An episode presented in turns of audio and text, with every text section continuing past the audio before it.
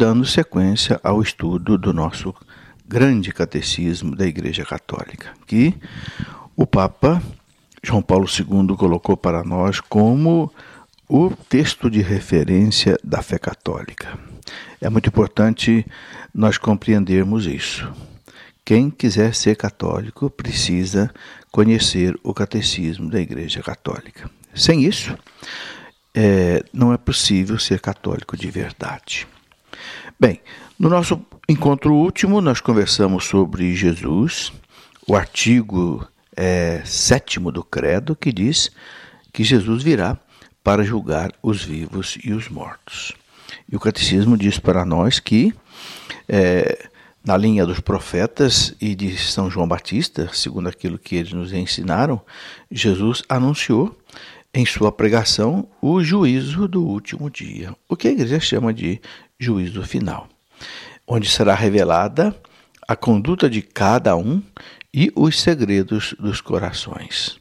Aí então tudo será revelado, toda justiça será feita, aqueles que enganaram os outros é? terão que prestar contas a Deus e diante de todos, é? porque será um juízo assim universal é, será revelada a conduta de cada um e o segredo dos corações, diz aí o parágrafo 678 do Catecismo. Então, toda a justiça será feita. Aí vai ser a hora, meus irmãos, de muito choro, vai ser a hora de muitas lágrimas. Por quê? Porque aqueles que viveram na corrupção, aqueles que enganaram os outros, aqueles que tomaram o dinheiro dos pobres né, e roubaram esse dinheiro, sejam de que forma for, vão ter que prestar contas a Deus e vão ter que prestar conta a todos. Porque nesse juízo universal, quando Cristo voltar, não é? nada vai ficar escondido. Será também condenada a incredulidade culpada, que fez pouco caso da graça de Deus. A incredulidade culpada é aquela pessoa que despreza a graça de Deus, desprezou a graça de Deus, não correspondeu à graça de Deus. Bem, meus irmãos, nós precisamos estar preparados para isso.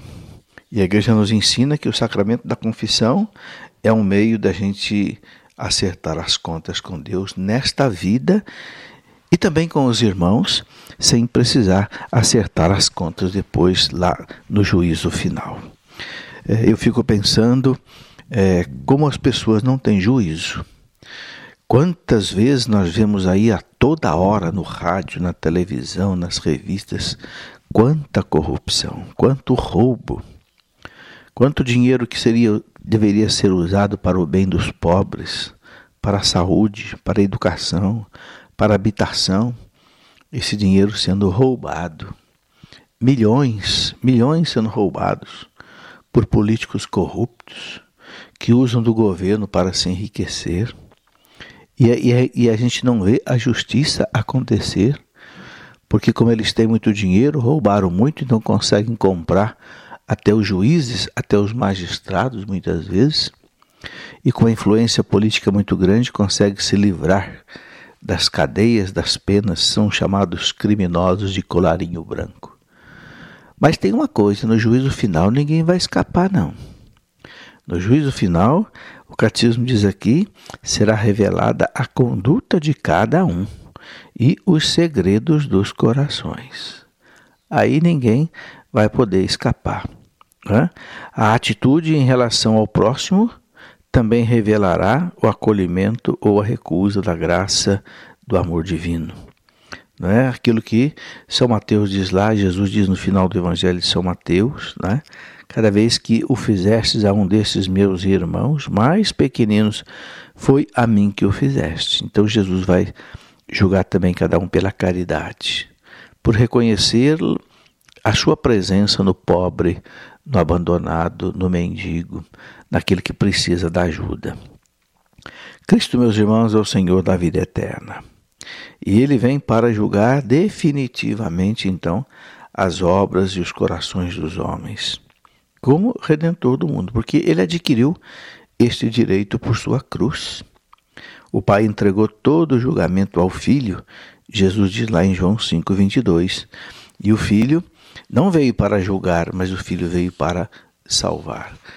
Mas depois, o Filho vai voltar na sua glória. E quando voltar na sua glória, então ele virá para julgar.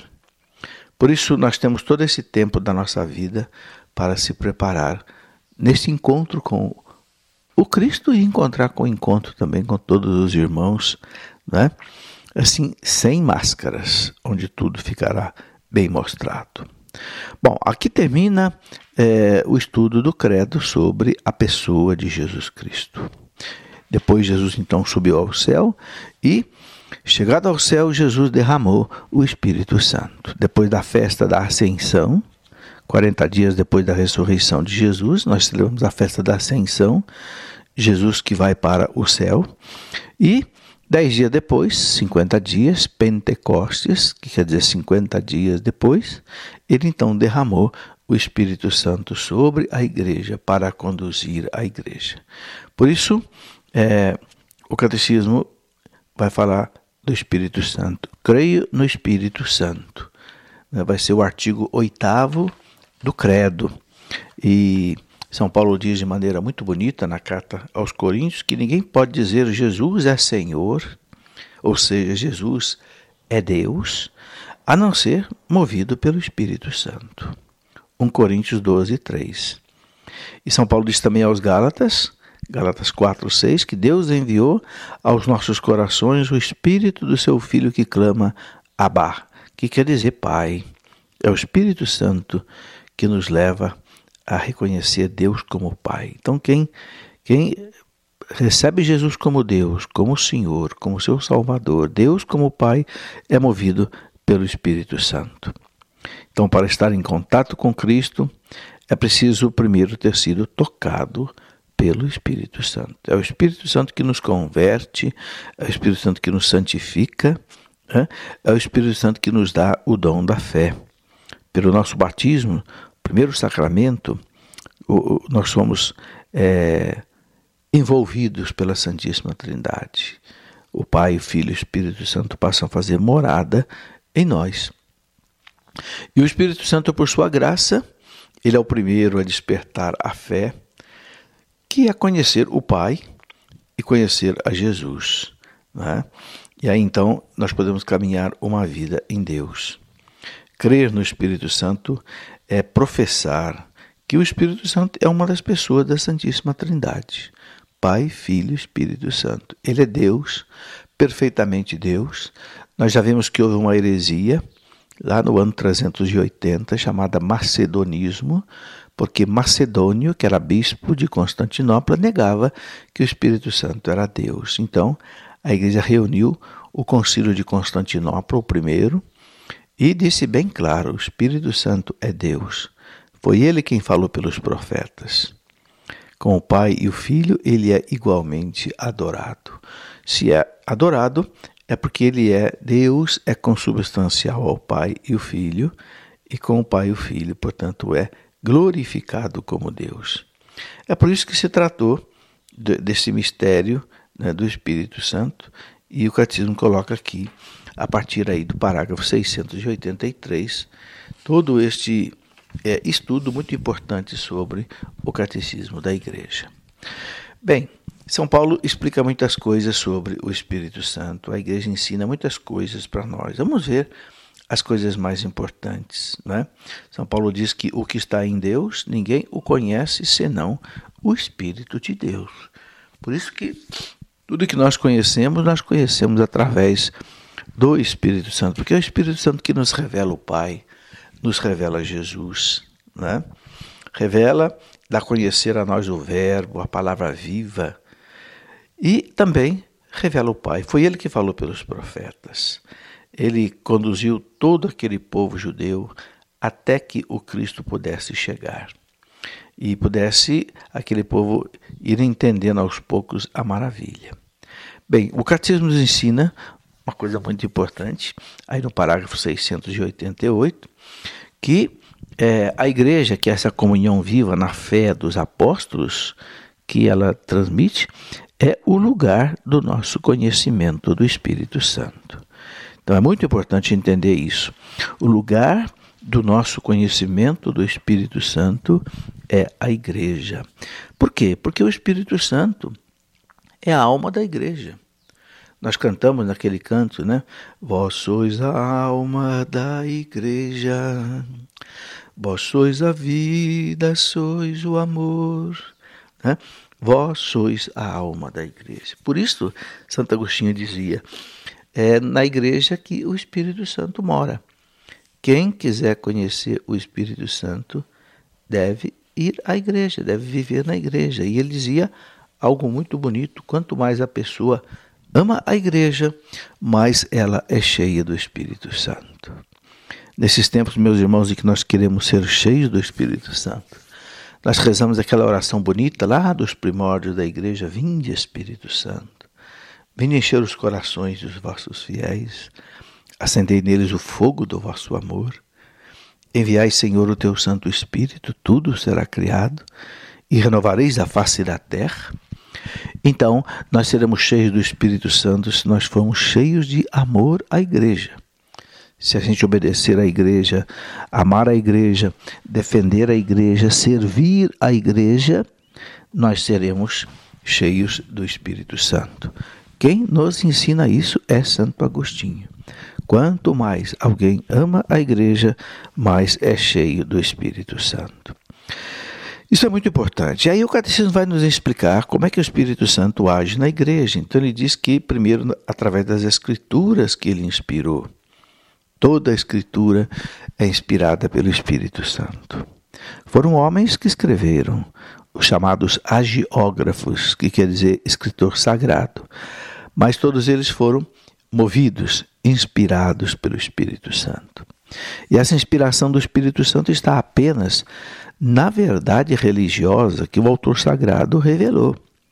Porque os autores sagrados eles usaram muitos gêneros literários diferentes, poemas, poesias, cânticos, é, enfim, é, um gênero apocalíptico. Então, isso precisa ser interpretado e não é fácil porque a Sagrada Escritura foi escrita, é, começou a ser escrita há mais de mil anos antes de Cristo e veio terminar mais ou menos 100 anos depois de Cristo. E foi escrita lá naquele contexto diferente do mundo oriental, que para nós ocidentais é completamente diferente, numa língua completamente estranha para nós, o hebraico, o aramaico e algumas coisas em grego. Então é preciso que alguém interprete para nós, e quem interpreta é a igreja. O documento do Concílio Vaticano II, Dei Verbum, deixa bem claro. Só a Igreja recebeu de Deus o ofício, a missão de interpretar autenticamente a palavra de Deus sem erro. Por isso, o Espírito Santo fala pelas Escrituras, mas é preciso que a Igreja interprete. É por isso que Jesus disse aos apóstolos: Quem vos ouve, a mim ouve. Quem vos rejeita, a mim rejeita, e quem me rejeita, rejeita aquele que me enviou. Você vê aí lá em Lucas 10, 16. Meditando agora nesse artigo oitavo do Credo, creio no Espírito Santo. O Espírito Santo que procede do Pai e do Filho, o Espírito Santo que nos dá a vida, ele é o nosso santificador e o Catecismo nos ensina que é, é na igreja que nós vamos conhecer o Espírito Santo porque ele é a alma da igreja. Ele é que faz com que a igreja seja o corpo místico de Cristo. Por isso, quem ama a igreja, quem serve a igreja, quem defende o Papa é cheio do Espírito Santo.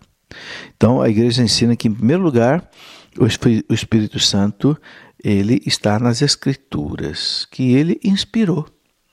Toda a Escritura, todo o Antigo Testamento, como o Novo Testamento, foram inspirados pelo Espírito Santo. Por isso que São Paulo diz que a Escritura é palavra de Deus.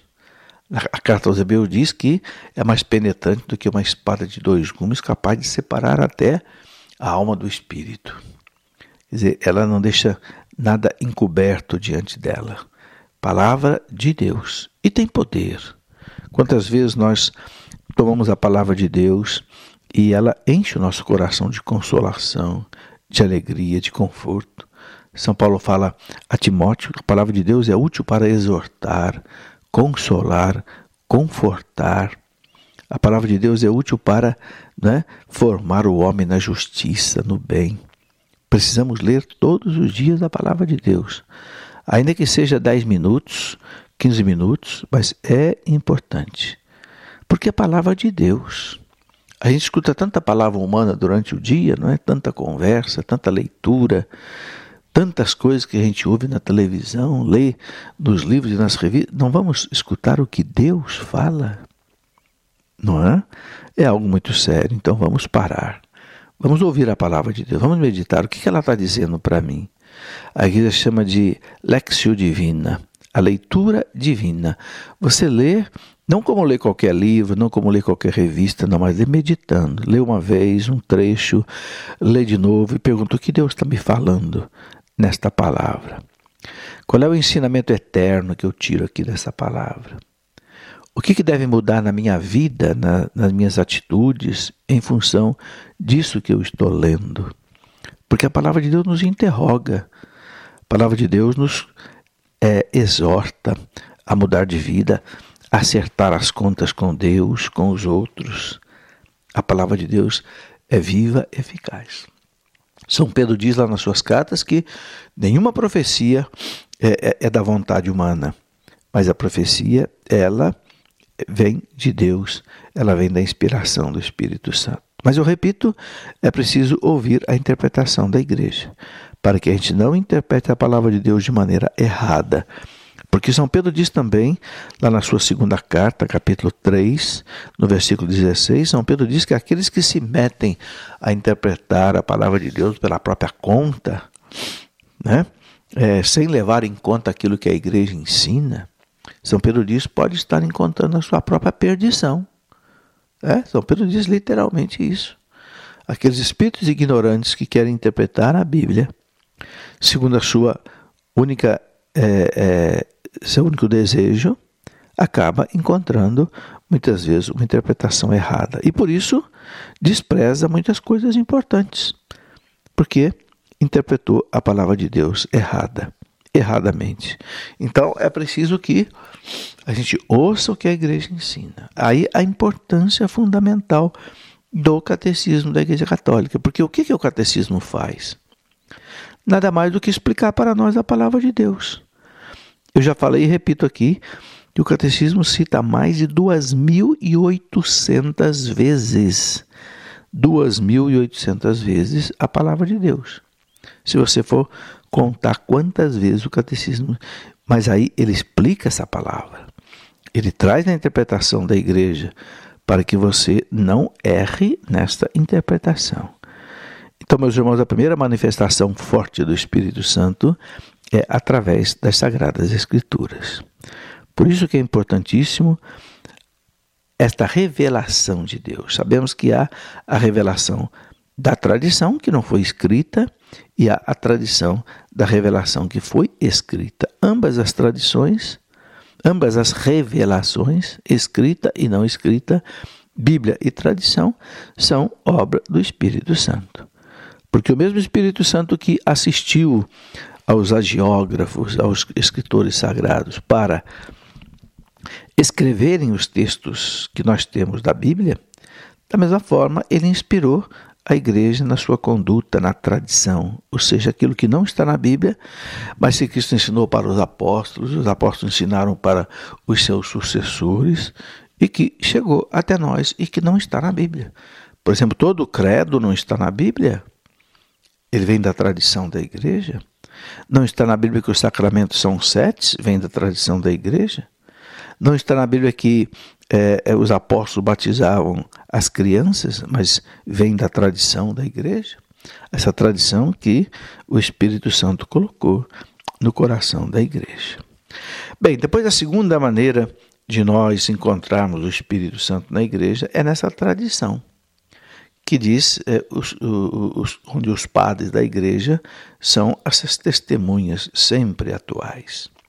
A tradição da igreja, meus irmãos, é tudo aquilo que é, chegou até nós pelos chamados principalmente apóstolos e padres da igreja, que foram muitos deles sucessores dos apóstolos. Por exemplo, nós pegamos um Santo Irineu, que foi discípulo de São Policarpo de Esmirna, na cidade de Esmirna, na Turquia, e São Policarpo, por sua vez, foi discípulo de São João. Então, São João, São Policarpo, que foi seu discípulo, e Santo Irineu, que escreveu uma grande obra chamada Contra os Hereges. E ali, Santo Irineu conta muitas coisas que os apóstolos faziam e que não foi escrito na Bíblia. Então, isso é a tradição da igreja. Da mesma forma, podemos pegar um santo é, Inácio de Antioquia, que morreu mártir no ano 107 no Coliseu de Roma, na grande perseguição romana.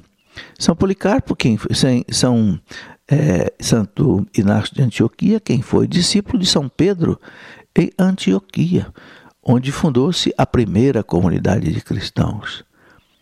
Depois que saíram de Jerusalém, espalhados pelo mundo por causa das perseguições.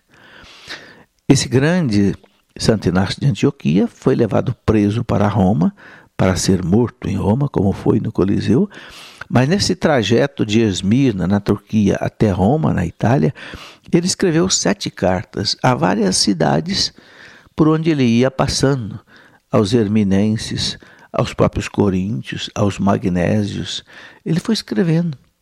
E aí ele conta muitas coisas que ele ouviu de São Pedro. Então, é a tradição da igreja. Então, aí também está o Espírito Santo. Por que, que esse credo chegou até nós? E o credo que nós rezamos hoje é o mesmo credo dos apóstolos, porque o Espírito Santo inspirou esse credo, essa, esses doze dogmas da nossa fé católica, que era como que o primeiro catecismo que os apóstolos pregavam, e que o povo decorou esta fórmula para guardar a doutrina e chegou até nós. É a tradição da igreja.